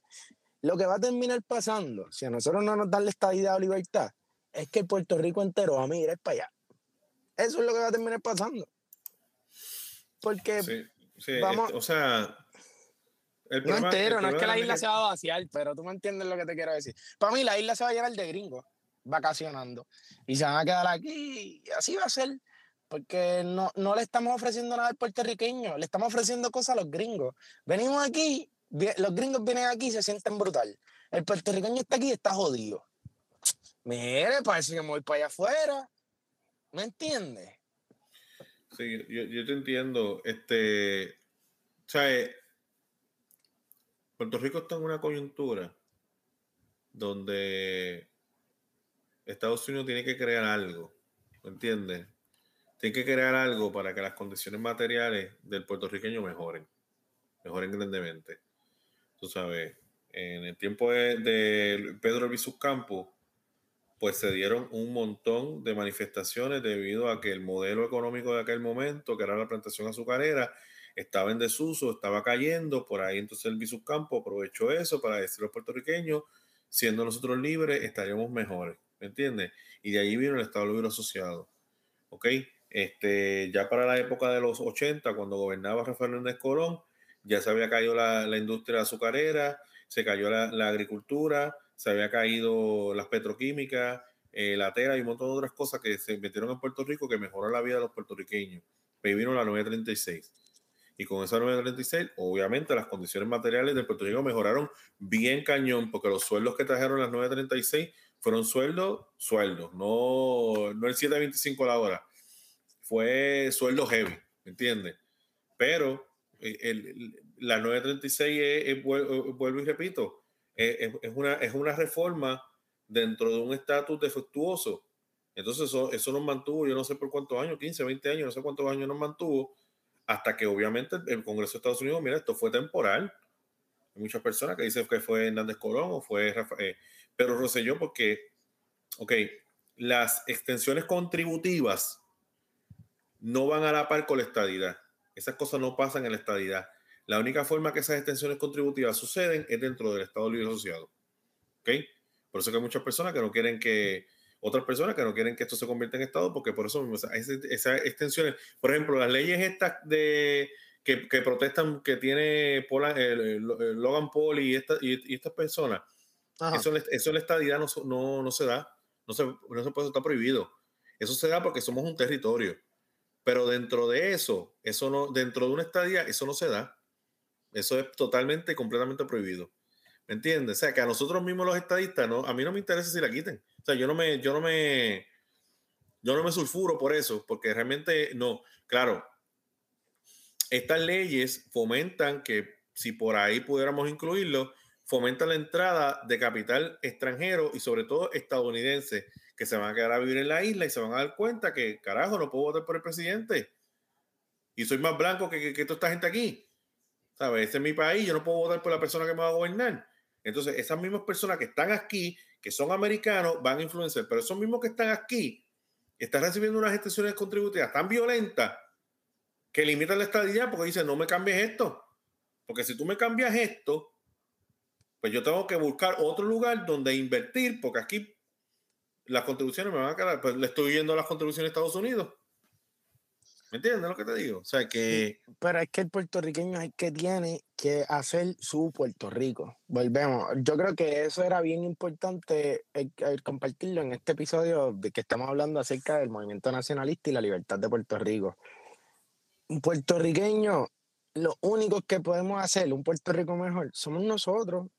Es lo que tú dices, Estados Unidos, el Estados Unidos los estadounidenses van a velar por sus propios intereses. Y mientras nosotros estemos en el Estado Libre Asociado, vamos a tener esa pequeña limitación, a, a, pesar de que tengamos ese acuerdo, pero de que los intereses siempre van a ir a favor de los Estados Unidos, ¿me entiendes? Nosotros vamos a estar en nuestro propio juego mientras estemos en nuestra islita, pero los intereses son hacia los Estados Unidos. Si nosotros queremos algo diferente, lo tenemos que hacer nosotros, Rubén, no hay de otra. No hay de otra. Somos nosotros los que nos tenemos que sentar, pensar en eso, ver lo que nos conviene. Y eso es lo que nosotros le, le podamos proponer. Viste, yo no lo sé. Me encantaría saberlo. Me encantaría investigarlo. Me encantaría preguntarle a la gente. Como que, mira, ¿qué, qué, qué, qué tú quieres que tenga Puerto Rico? ¿Me entiendes? Porque, oye, yo he salido en estos días, y mala mía por estirar el chicle, pero papi, de, del, del presidente de El Salvador, todo el mundo está enamorado aquí en PR. Yo creo que ya mismo lo mandan a buscar. Sí, eh, la gente es muy chulo con ese hombre. Ese hombre es el rey de las redes. Porque yo no estoy en El Salvador, la gente como que sigue hablando, pero yo no estoy en El Salvador, yo estoy en Puerto Rico. Pero aquí hablan amor de ese tipo. Y es como que, pues, ¿qué, qué quieres? ¿Qué es lo que le está trayendo El Salvador que tú quieres en Puerto Rico? No, no, no se lo, perdón por la palabra, pero no se lo mame. ¿Qué él está haciendo que tú quieres en Puerto Rico para que podamos implementar ese cambio? Dejemos de estar hablando de lo que hacen los gringos bien, dejemos de estar hablando de lo que hacen El Salvador bien, de lo que hacen los dominicanos bien, y sepamos qué específicamente es lo que estamos buscando de esos otros países para nosotros implementarlo en de nosotros. Porque si nosotros no nos ponemos nuestros pantalones en nuestro sitio, y, y, pedimos, o sea, no pedimos, pero llegamos a unos verdaderos acuerdos serios, bien planeados, con los Estados Unidos, papi, nosotros nos vamos a quedar Estado Libre Asociado toda la vida. Nos, tú te vas a morir, yo me voy a morir y nos vamos a quedar en el ELA. Si no seguimos en esta. Porque Eh, yo- yo ellos no punto. pierden. El punto ellos no es, pierden. o sea, el punto es que ya llegó el momento donde la gente no puede estar escondido, tiene que estar en las trincheras. Entonces Claro. tiene que, se tiene que tomar una decisión ya, no hay, no hay tiempo para, para... Mira, el puertorriqueño en ocasiones es bien cobarde para los cambios, pero es terriblemente co- cobarde para los cambios, ¿sabes? Y siempre, y siempre le busca un, un, un pero a los cambios. Y, y piénsalo bien y, y analiza esto bien, porque tú sabes, si haces esto, pasa esto, haces esto, pasa esto, pero mira dónde estamos. O sea, mira dónde estamos, mira, mira cómo está esto. Si no, entonces no te vayas frente a la, prote- a la fortaleza a protestar porque la Junta de Control Fiscal te impuso una luma. ¿Me entiendes? Porque no, no has buscado un cambio. ¿me Claro. ¿Entiendes? Y sea, sea para la izquierda o sea para la derecha, pues tiene que haber un cambio. Claro, claro, mi cambio, mi cambio es para la derecha estadista. Y eso yo estoy claro. Y el mío Y también. Y brego con lo que tenga que bregar. Si tengo que bregar con, con cuestiones federales, pues se brega con impuestos federales. Y si tengo que bregar con la cuestión del himno de Puerto Rico, ya no es en la competencia internacional, brego con eso. Y voy a sobrevivir y voy a ser feliz. ¿Sabes? Voy a ser feliz. ¿Me entiendes lo que te digo? ¿Sabes? De alguna forma tú tienes que entonces, ¿sabes? Acoger los cambios con sus ventajas y con sus desventajas. Porque cuando hablan de, de la independencia, puede ser un popular a criticar la independencia, la independencia es mala por esto, esto, esto y esto. Por eso A mí los populares me dan peste. A mí los Ah, populares, perdón, pero a mí los populares me dan mía, peste. titanes. Porque, porque de verdad, mala mía, si eres popular y votaste por los populares, pero manín, no te quejes de cómo está Puerto Rico, porque nosotros estamos en un estatus donde el Partido Popular cuando comenzó, ese estatus se acordó. Así que, papito, lo otro que te toca es estabilidad o libertad. En la E- en ELA estamos ya. Si te estás quejando, te estás quejando de ELA. Es así de fácil. No te estás quejando de, ni de la libertad ni de la estadidad. Y yo siento que ese es el problema. La gente se cree que Puerto Rico no eh, vive en el ELA cuando, cuando, cuando hay que quejarnos del ELA. Cuando no hay que quejarnos del ELA, eh, cuando no tenemos de qué quejarnos, pues ahí no mencionamos el ELA. Ahí nos vamos en un viaje quechu y decimos que Puerto Rico, que Boricua está, está en la luna y lo que sea. Pero papi, estamos en lo mismo, seguimos en lo mismo. Hay un nuevo ciclo. Oye, nos están ayudando con la deuda.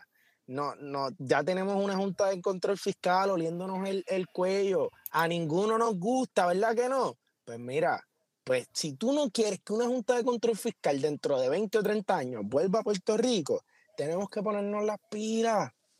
¿Me entiendes? Y yo, y yo digo ponernos las pilas a los que estamos aquí en Puerto Rico, porque ya tú estás allá en Estados Unidos y todo lo contrario, lo que tú estás haciendo es un, para mí, o sea, es un acto comunitario porque a ti no te tiene que importar qué pasa con Puerto Rico. ¿Me entiendes lo que te quiero decir? Tú puedes concentrarte en lo que pasa en tu estado. Rubén, tú eres, tú, tú eres ciudadano americano. ¿Me entiendes lo que te quiero decir?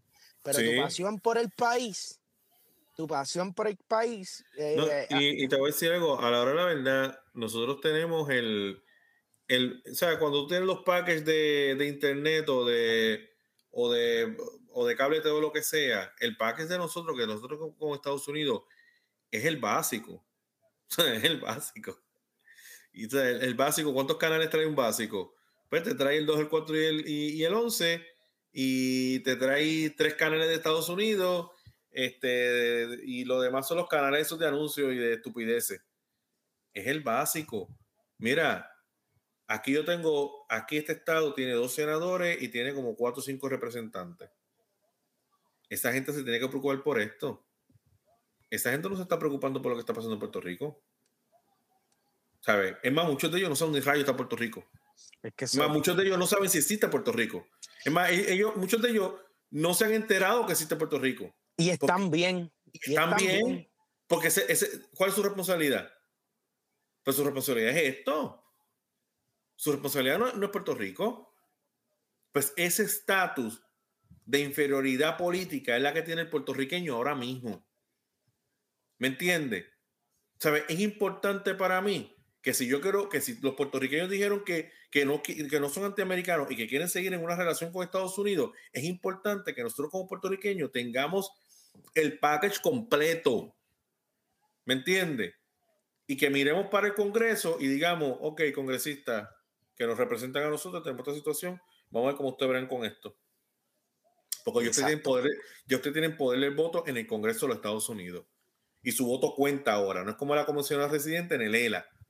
¿Cómo por tanto tiempo nosotros cogemos pendango? O sea, ¿en quién, quién en, su, en su sano juicio pensó que el ELA estaba dando lo mejor que teníamos que, ¿sabes? Era lo mejor de tu embuste.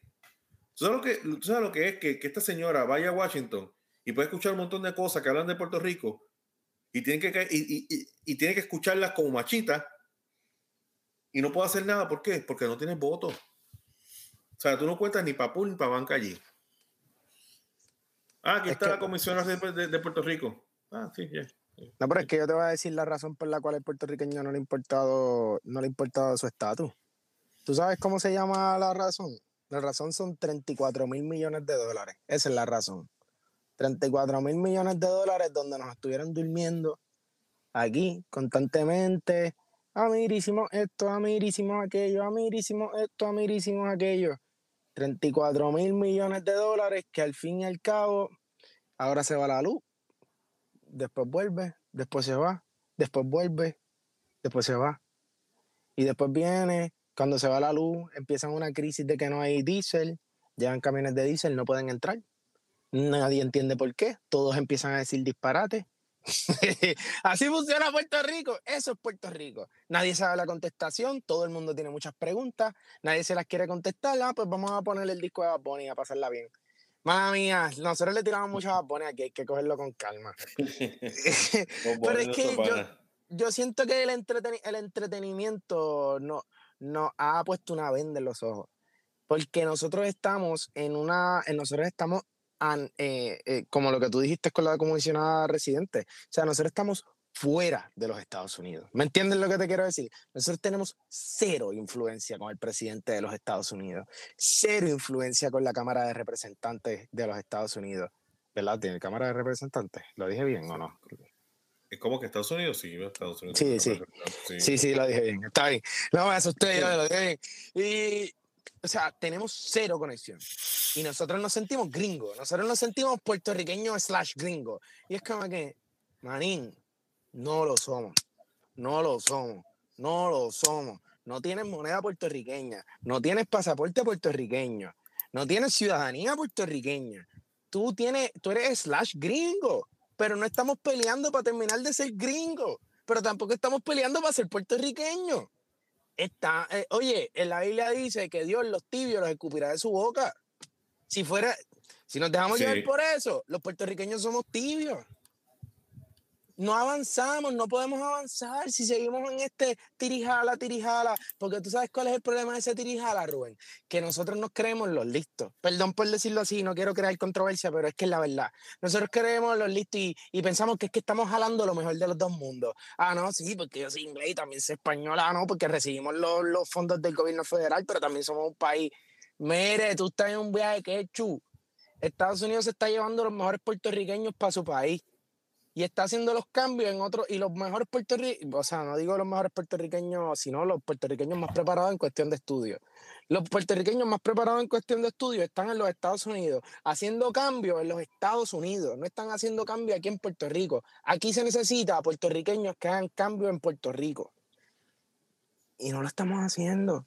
Estamos comiendo gofio, llenando conciertos del Choliseo y hablando de problemas de Don Omar y Pina Record y se nos olvida nuestro estatus, se nos olvida nuestra deuda, se nos olvida nuestra luz eléctrica, se nos olvida nuestra escuela, se nos olvida todo y después nos quejamos. Y es como que es frustrante, en verdad, para mí es bien frustrante. Y mientras más, mientras más me voy adentrando en este, en este podcast, que ha sido un bálsamo para mi persona, porque he aprendido mucho y me he dado cuenta de lo que eh, eh, nosotros como puertorriqueños estamos. Sí me frustro. Me frustro porque llevo, yo tengo 27 años actualmente, llevo 27 años donde los políticos me han cogido pendejo. No hay otra palabra. donde yo he brincado de ser popular, a ser PNP, de ser PNP, a ser PIP, y en ninguna, si me preguntabas hace 10 años, yo ni siquiera sabía la, la, la, la, qué, qué, representaba cada, cada, cada partido. Bueno, claro, viste, yo, yo, mis papás son de República Dominicana, pues obvio no tienen esa afinidad a partidos, pero yo tengo amigos míos puertorriqueños de padres puertorriqueños y es peor todavía, porque por lo menos mis papás me dejaron eh, todo en, en blanco. O sea, yo conozco papás de amigos míos puertorriqueños que es popular o me encojono contigo. ¿Me entiendes? O PNP y me encojono contigo. Y es como que y gracias a Dios conozco bien pocas personas, pero conozco personas que tienen posturas políticas fuera de partidos políticos. Conozco amistades mías que son estadistas y no son y no es que van al partido PNP, pero entienden cuáles son los fundamentos del partido PNP y defienden la estadidad. Que eso es tener una postura política, ¿me entiendes?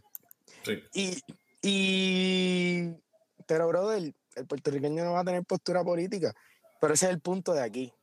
Aquí nosotros damos nuestra opinión, Aquí intentamos escuchar también la opinión de ustedes y si quieren saber más acerca de, de quizás las posturas políticas, tienen lo de la Carta Autonómica y el ELA, que es nuestro segundo episodio. Esto, y pues aquí tienen la libertad, que es otra, otra parte de, de lo que de lo que de lo que representa las posturas políticas que se pueden tomar para resolver este problema de este país, ¿me entiendes? Y me gustaría también preguntarte, Rubén, si tuvieras que darle algunos nombres, obvio, está Pedro Albizu Campo en esos nombres, pero algunos, un nombre, algunos datos para que las personas sepan acerca un poquito más del nacionalismo, pues, o, de cosas que a ti te tocaron del nacionalismo y que te hicieron sentir orgulloso como puertorriqueño, ¿qué datos nos puedes dar o nombres de personas importantes? Para que el, que el que está aquí pueda apuntar y decir, pues yo quiero saber. Si ya, si ya están motivados, ah, pues, sí, ¿qué sí. yo puedo buscar? ¿Qué yo puedo buscar? Sí, porque es bien importante uno, uno instruirse, ¿me entiendes? Y no ser un, no ser un estadista pitillanqui, ¿me entiendes? Eso, eso tampoco, porque realmente yo lo que busco es una mejor relación con Estados Unidos. Yo, yo no tengo el objetivo de ser este super mega americano, porque no lo soy, soy puertorriqueño. ¿Me entiendes? De la misma forma que la gente de Texas se te siente bien, te, bien, bien tejana. Y saben que son americanos por ciudadanía, pero su forma de vivir es diferente, así que uno tiene que conocer a Puerto Rico. Este, yo les recomiendo que busquen a Mario Cancel.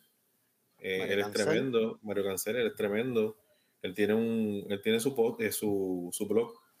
Y así mismo lo busca Mario Cancel y, y, y, te enseña, claro, el tipo es independentista full, este, eh, va a criticar la estadidad y, y, va a hablar, o sea, va a hablar, no, él no es, él no es eh, abrasivo, o sea, él es una él es un intelectual, es una persona de, que sabe, sabe y, y simplemente él, él, él, habla a base de sus datos, ¿entiendes? De lo que él ha estudiado, todo un montón. Este, así que pues una figura importante.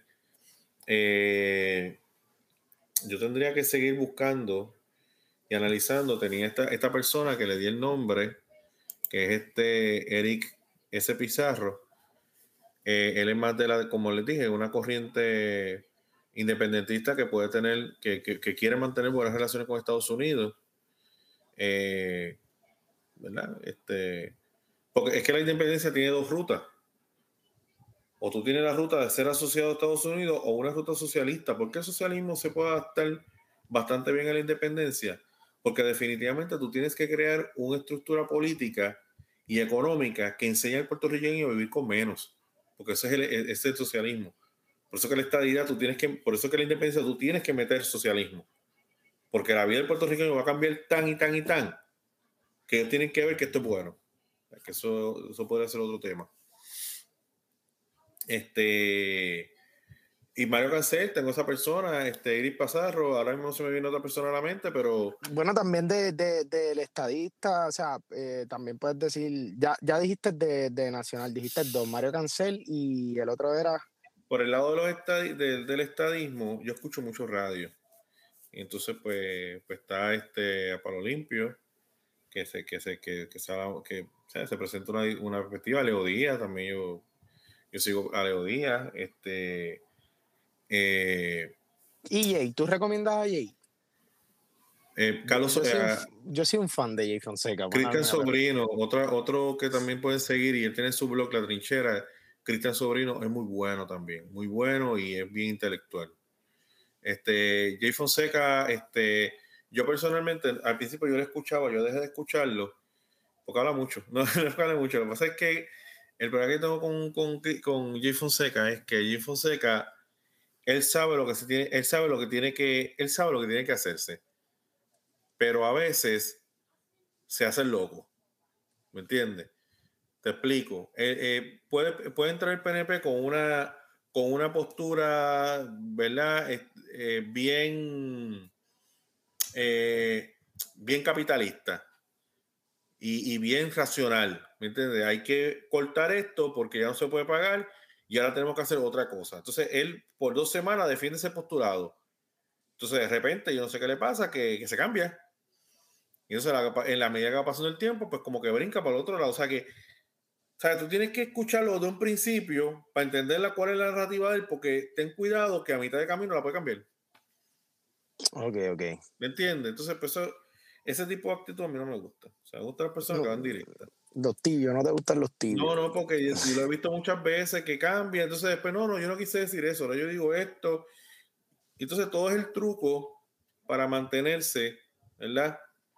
Eh, en esas dos aguas, no molestar a, un- a una parte o no molestar a otra. Entonces escucha a Jay Fonseca y en un momento parece independentista, después escucha a Jay Fonseca parece estadista, y después escucha a Jay Fonseca y parece otra cosa. Y eso pues no me gusta, ¿por qué? Porque lo, lo que tú estás tratando es mantener un público cautivo. Ya. Y eso, y eso, y eso a mí no, eso a mí no me gusta. ¿Me entiendes? Y pues, ¿sabes? ¿De qué sabe? Pues sabe, si estudia un montón. ¿Me entiendes? Pues estudia muchísimo. Y, o sea, él, él vive con, él se dedica a eso. Nosotros que tenemos tiempo para, o sea, el único tiempo que yo tengo entre, entre trabajo y un montón de cosas que tengo que hacer con mi vida, ¿sabes? Yo lo que escucho es, es radio porque no, no, no, no tengo de otra.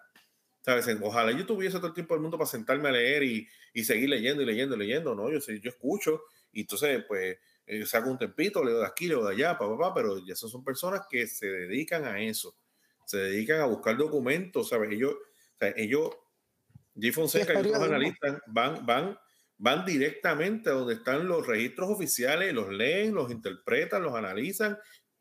Claro, hay que tener cuidado con el análisis porque muchas veces, o sea, ¿sabes? Aquí todo, eh, yo siempre he dicho que el PNP es como la quebra, o sea, que la quebra, todo va a caer a la quebra. Pues en la quebra, o sea, siempre de alguna forma, no importa lo que pase, siempre hay un PNP que es culpable de lo que pasa en Puerto Rico. Y por más que, oye, por más que Pierluisi luchó por las pensiones, por más que Pierluisi luchó para que se mantuvieran los sueldos, por más que Pierluisi se, se, se afajó para hacer tantas cosas, a la hora de la verdad, viene el mismo grupito de frente, se para frente a la fortaleza a protestar. Pero hay que, hay que, hay que, hay que contrarrestar eso, hay que hablar con la verdad, hay que, hay que dar su opinión acerca clara.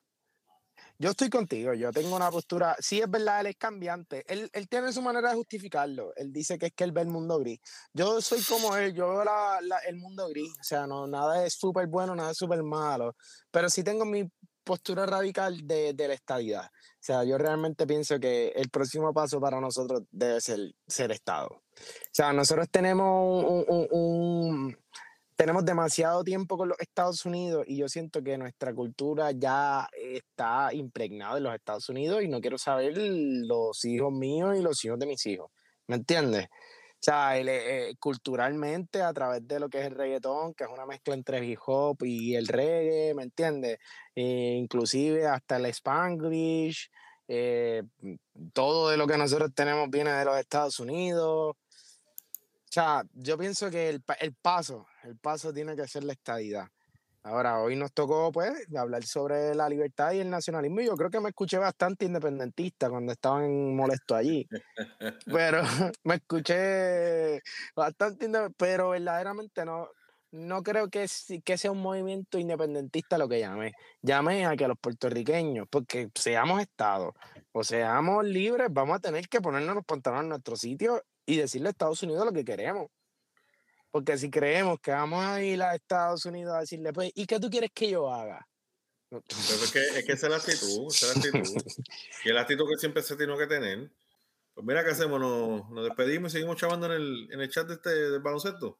Claro, si estás loco por, por hablar ahí, pues dale a- esto. Gracias por escucharnos. Espero que les haya gustado. Rubén, algo que quieras decir antes de que cerremos. Eh, pronto vamos a abrir las redes para que estén los comentarios de ustedes. Eh, por ahora, pues, eh, vamos a arrancar con Facebook. Manejar las redes sociales no es fácil, ¿ok? Eh, Toma tiempo, hay que darle tiempo. Pero yo creo que si nosotros arrancamos por Facebook, pues va a estar mejor, ya sabes, la opinión. Pues, en estos momentos todavía no he abierto el, el- el grupo, pero ya pronto pues, lo vamos a abrir para que entonces ustedes por ahí opinen. Este, nosotros estamos tratando de, de llevar esto con mucho respeto. Obviamente, usted sabe que nosotros somos estadistas y creemos la estadía para Puerto Rico. Ya se acabó, ¿entiendes? Por eso el logo es azul.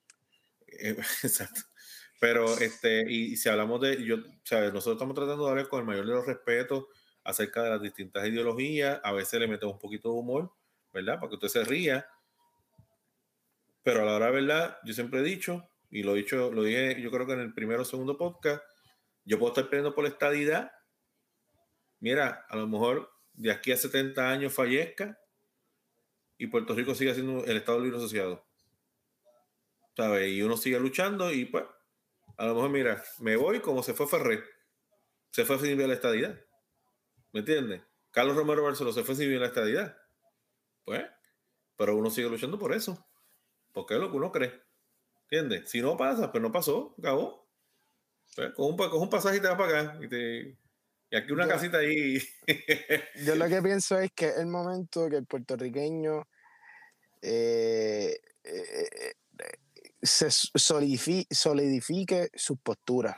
sí, sí. Eh, es el momento. Es el momento que el puertorriqueño, principalmente en este próximo cuatrenio, se tome en serio la política. Y le vamos a dar duro aquí en la opinión. O sea, esperemos en Dios que nos ayude a llegar a episodios que estemos en los, eh, a- en los momentos de votar para que los intentemos ayudar, para que podamos filtrar toda la basura que las redes tiran y podamos todos dar nuestra opinión.